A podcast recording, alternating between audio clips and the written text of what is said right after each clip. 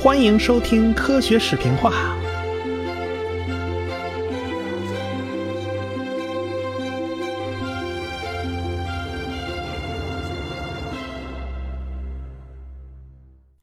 上文书我们讲到了动物的利他行为，比如说啊，蚂蚁里边的工蚁就是如此，那简直比雷锋还雷锋呢，任劳任怨的为其他蚂蚁服务，自己还不要孩子。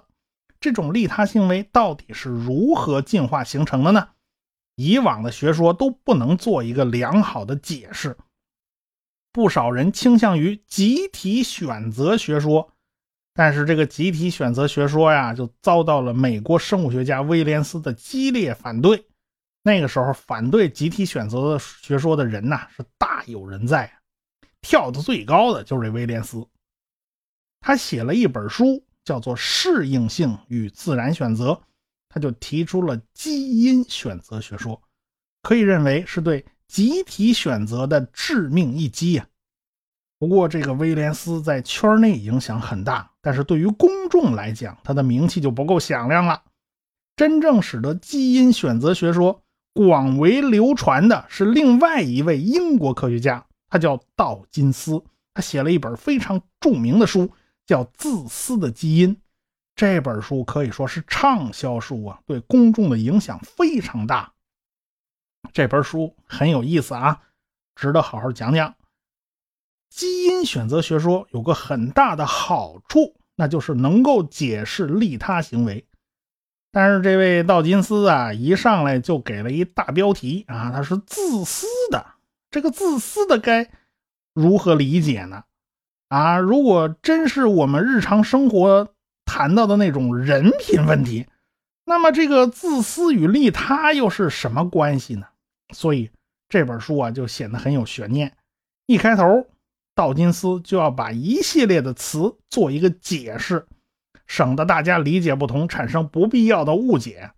所以下面就要解释几个词啊。什么叫利益？道金斯说的，在这本书里。所谓的利益，就指的是生存的机会，即使行为对事实上的生与死所产生的影响小的微不足道。人们现在体会到啊，对生存概率的影响，从表面上看来，哪怕是极其微小的，也能够对进化发生很大的作用。这是利益，那么我们就可以解释什么叫做利他行为。道金斯说了。如果一个实体，比如说狒狒，其行为的结果是牺牲了自己的利益，从而增进了另外一个实体的利益，那么这个实体就可以被认为是利他的。那么反过来说呀，与利他行为相反的就叫做自私。道金斯说了，如果你注意一下自然选择进行的方式。似乎就可以得出这样的结论：凡是经由自然选择进化而来的任何东西，都应该是自私的。这也很好理解嘛。既然是维护自己生存，那么不能维护自己生存的，那早就被淘汰了嘛。我们只讨论行为，不讨论动机。生物脑子里究竟怎么想的，谁也不知道啊。况且这生物它未必有脑子，比如说。植物啊，这根本就没有意识可言，对吧？所以，我们看是否是自私的，纯粹是从行为上判断观察。有道德洁癖的，咱就别对号入座了啊，因为讲的就不是一码事儿。这语言呢，就这么些词儿，他不得不用这个词嘛。毕竟不是一个严谨的东西啊，所以呢，事先就得对对这些个词的含义啊做一个约定，否则那就变鸡同鸭讲了。道金斯接下来他就具体举了一个利他性的例子，那就是蜜蜂里的工蜂啊。春天来了，我们看着啊，两只小蜜蜂啊，飞到花丛中啊，飞呀飞呀，哎，这对对，这就是工蜂。他们负责辛勤劳作啊，如果遇到不测，他们很可能还要搭上性命比如说遭到攻击啊，这工蜂就会毫不犹豫冲上去一顿蛰刺。啊，蜜蜂付出代价很大的，它蛰你一下啊，它命可就没了，因为那刺儿带个倒钩一拔，连的肠子、肚子什么全拉出来了，所以它这条命肯定是没了。一切好处啊，这工蜂生前都没有捞到啊啊，然后就这么生的生的伟大，死的光荣了啊！这为了保卫蜂群的利益，人家豁出去了。按照我们刚才的定义，这就是标准的利他行为。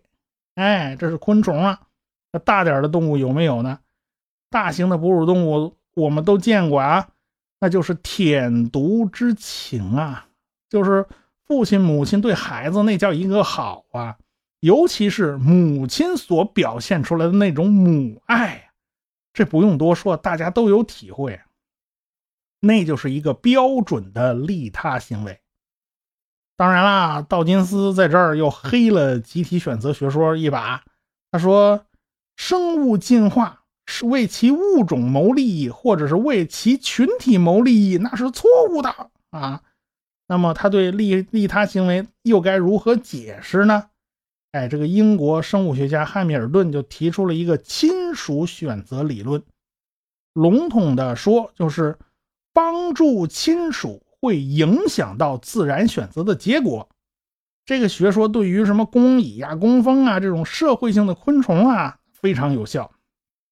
因为啊，这些虫子一般来讲，这一大窝全都亲戚，全全都是兄弟姐妹啊。就拿蚂蚁来说吧，它受精卵发育成为雌蚂蚁。这雌蚂蚁呢，既包括以后专门负责生孩子，也包括不能生育的公蚁。这俩它可都是母的啊。那没有受精的那个卵呢，就发育成了雄蚁，这是公的。雌蚂蚁的基因一半来自于蚁王，一半来自于蚁后。这蚁王它是公的，它的基因百分之百来自它老妈，因为它是未受精卵孵出来的嘛，它是单倍体嘛，它的基因百分之百来自老妈，而且呢也会百分之百传给女儿。那以后就不一样了，她是母的嘛。每次他都拿出一半基因传给了女儿，拿出全部基因传给了儿子。哎，所以这这就不对称了啊！公蚁也是雌性的，它拥有老爹百分之一百的基因，拥有老妈百分之五十的基因，所以他们彼此之间的基因相似度啊是非常高的，达到了百分之七十五啊。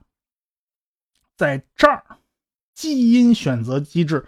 就要体现出来了，照顾好和自己基因相似程度百分之七十五的姐妹，要比照顾好基因相似度和自己只有百分之五十的女儿哪一个划算呢？哎，自然选择给出了答案呢。公蚁放弃了生育的能力，啊，因为自己即便是有后代，它的基因延续跟自己相比也只有百分之五十的相似程度。那么照顾好兄弟姐妹呢？兄弟姐妹跟自己的基因相似程度是百分之七十五啊，那是合算的。所以一心一意为基因的延续，咱就辛勤工作吧。咱生育能力咱就放弃了。道金斯在书里还提到了另外一个理论，叫稳定进化策略。哎，这个开创者叫史密斯，道金斯就说了。全宇宙都是一样的，在这本书里啊，他就是这么描述的。哎，都是需要一个稳定结构，否则就麻烦了。你想吧，地球轨道它得是稳定啊，它得存在于宜居带上，要冷了也不行，热了也不行。哎，要稳定存在很长时间才会有生命嘛。哎，像三体那种东西，那没法稳定存在啊。这玩意儿有今天没明天，那显然不行啊。即便是。小了说，分子原子那也是稳定的才能存续下来，不稳定的早就衰变了嘛。生物种群里边也一样需要稳定，我们中国人都懂啊，稳定压倒一切嘛，是不是？书里就描述了一个模型，这是一个模型啊，并不是真实案例，这是一种有关博弈论的描述。当年孟德尔就把概率就引入了遗传学。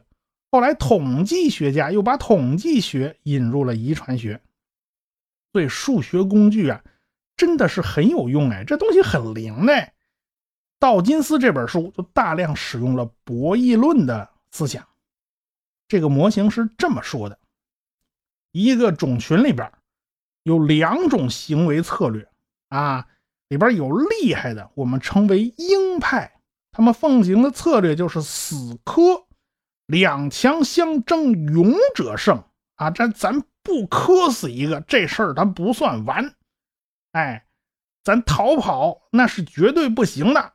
这叫鹰派，还有一派叫鸽派，他们的特点是打架其实没多大本事啊，他们最擅长的就是和对方长时间对峙，摆 pose、瞪眼儿，哎，吓唬人，哎，看看双方瞪着眼儿，谁先眨眼睛谁就输了，哎，你就撤吧，但不用真打。当年肯尼迪和赫鲁晓夫差不多就是这种模式啊，就是双方对着唬啊。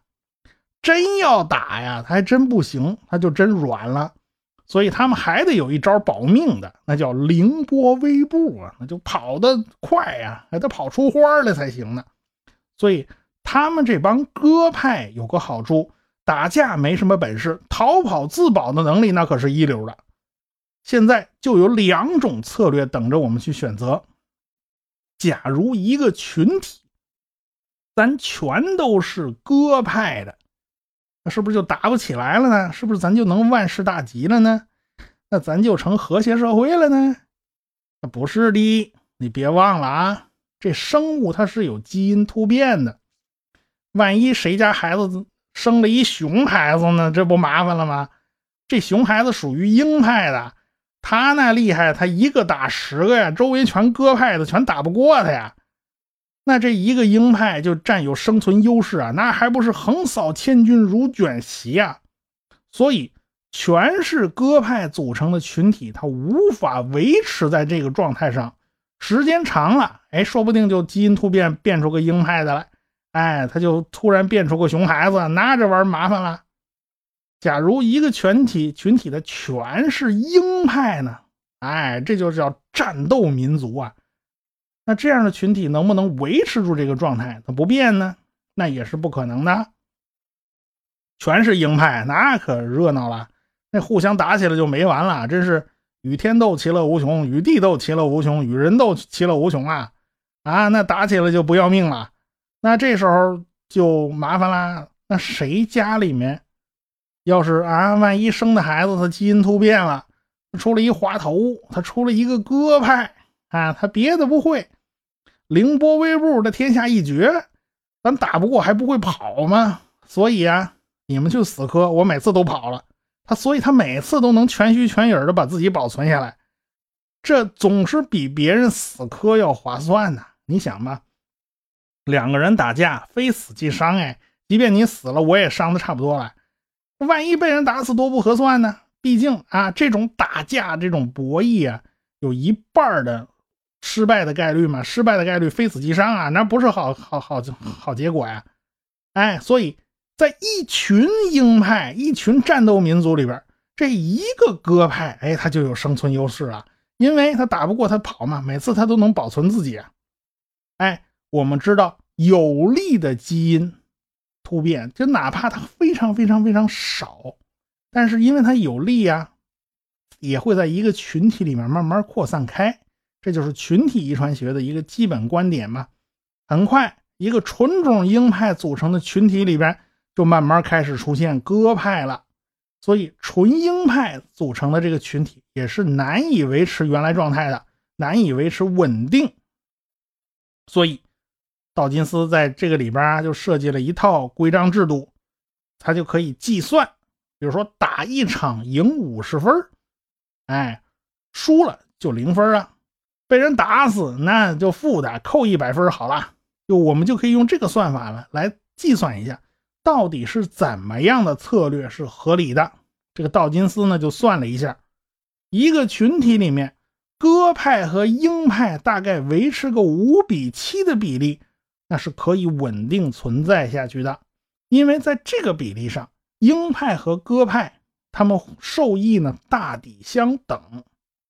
当然了。一个人的身份可能是多重的，有的时候像鹰派，有的时候像鸽派，如果把这个因素考虑进去呢，那么就又更复杂了一步，提出还提出好多好多策略，比如说还击者策略。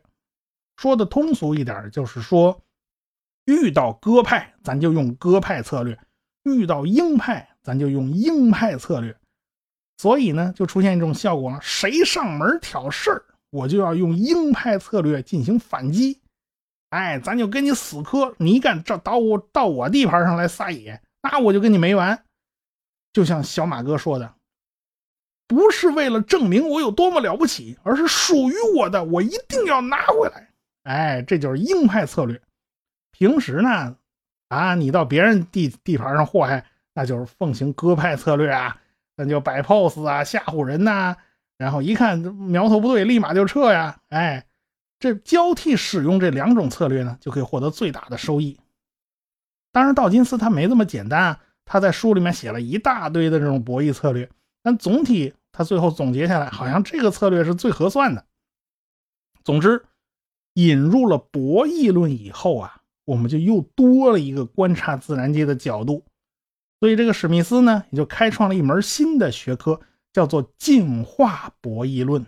自然选择是博弈的决策者。就在道金斯写这本《自私的基因》的时候，那个时候大概是一九七三年到一九七五年吧，有另外一位生物学家叫爱德华·威尔逊。出版了一本书，叫《社会生物学新的综合》。这本书啊，就标志着一门新的学科——社会生物学诞生了。他呢，试图把心理学呀、社会学呀、综合进化论呐，咱再一次来个结合。威尔逊认为，人类的行为也和其他动物的行为。社会行为啊，它是一样的，也都是基因决定的，是自然选择的结果。它的本意呢，就是研究人类行为的起源呢，纯粹是学术目的。我们知道啊，量子力学是研究微观的，广义相对论研究是宏观的，这俩是不兼容啊。所以，好多物理学家在试图搞这种，哎，宏观与微观的统一。咱搞一统一场不好吗？咱一个理论一勺烩，全能解决。这是一个非常美好的理想，对不对？这是在物理学啊，那生物学领域这种事儿它也不少啊。好多人他也在想，咱能不能搞个什么统一的理论呢？啊，咱把那个研究人呢跟研究动物的，咱统一到一个学科里面行不行啊？毕竟人也是一种生物嘛。能不能有那么一套理论，咱两头他都给管了呢？哪知道啊？这个问题可不单纯是一个学术问题了。威尔逊始料不及的就是，当时社会上又掀起了一场新的骂战，就因为他这本书。就连道金斯在《自私的基因》这本书里面也提到了这个理论。当然啦，他都不是好词儿啊，那当然是颇有微词啊。他自己也说了，他算是出言不逊吧。哎，你把道金斯惹成这样也不容易是吧？这个威尔逊呐，这天生就是一个招黑体质。可以说，他的理论就掀起了自《物种起源》出版以来生物学界最大的一场争论。二战结束才三十年呢，纳粹啊，三四十年代搞那一套优生学，那早就臭大街了。这社会达尔文主义在七十年代那也是被批判的行列。你怎么还敢有人把这生物学原理往社会学这边引呢？果然啊，人家左派人权活动家就不干了，他开始批评威尔逊是社会达尔文主义，是种族主义。王侯将相宁有种乎啊？你怎么能说这事儿是基因决定的呢？那这这不是违反那个啊人的主观能动性吗？那左边的不干，那右边的呢？右翼保守分子他也不放过威尔逊。啊，威尔逊，你说什么？什么道德、宗教，居然也可以用进化论来解释？你这不是太岁头上动土吗？啊，你是不是还说过男的、女的基因也是不一样的？那完了，这威尔逊一不留神，啊，就把女权主义者给得罪了。所以这个威尔逊呢，那可麻烦大了。当时啊，不少人跟他割袍断义、画地绝交啊。那友谊的小船真是说翻就翻了，那左的、右的、男的、女的，通通放他不过。他去参加学术会议啊，什么搞个讲座，那外边能站上一大堆群众，打着小旗集体散步啊，一帮人在外边示威。这威尔逊日子就不好过呀，毕竟压力太大了。他的这个理论，你说毛病嘛，也是蛮明显的。最大的软肋就是证据不足啊，证据的确不多，也难怪那么多人不认账啊。当然，他这个理论里面最强有力的这些证据啊，就是有关人类乱伦禁忌的这个研究。一直以来啊，有关这个领域呢，一直是弗洛伊德的地盘嘛。什么恋父情节啦，恋母情节啦，这不都是弗洛伊德鼓捣的玩意儿吗？这个弗洛伊德就认为啊，这个乱伦禁忌是文化现象，说白了就是传统与道德在约束人的行为啊。这个人固然是受到传统与道德的约束，他没这贼胆儿，他是贼心，他还是有的嘛。所以这个贼心，他通过一系列的梦啊，他都能体现出来。弗洛伊德反正有个本事啊，就是把大事小事全扯到俄狄浦斯情节里头去，啊，所以这一派叫精神分析学说。另外一派呢，就不是按照精神分析的路数来的。跟弗洛伊德同时代的另一位社会学家叫维斯特马克，他就不这么认为。他把乱伦禁忌解释为遗传现象，是熟悉消灭了欲望。维斯特马克认为。这是可以用自然选择来解释的，这样的好处呢，就是防止了遗传病发生的几率增高嘛，对生存啊有利。后来不断有科学家就在研究这个问题啊，现在证据呢已经比较充足了，大约有三个方面的证据。第一个就是社会生物学方面，不只是人类啊，所有灵长类动物都有乱伦禁忌，可以说。我们不特殊，最早啊，人类观察到灵长类动物有这种情况呢，是在日本动物园的一大群猕猴身上啊，他们就观察到他们也有乱伦禁忌。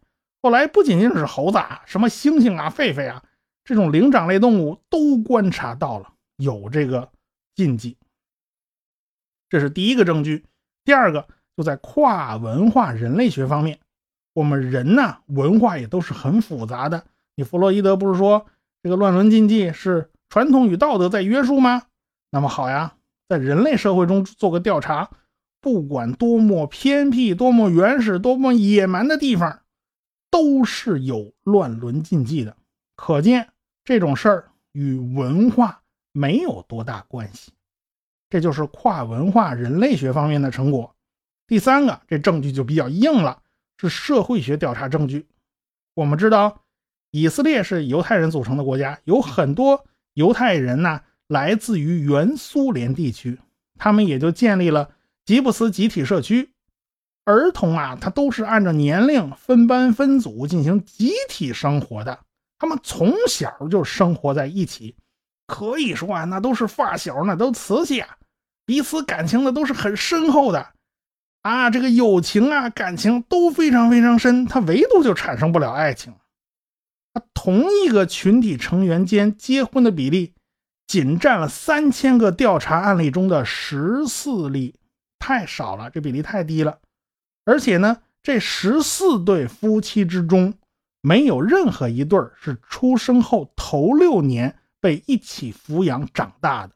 这里就带到一个重点啊，就是说，出生后六年的成长环境是一个关键的时间点。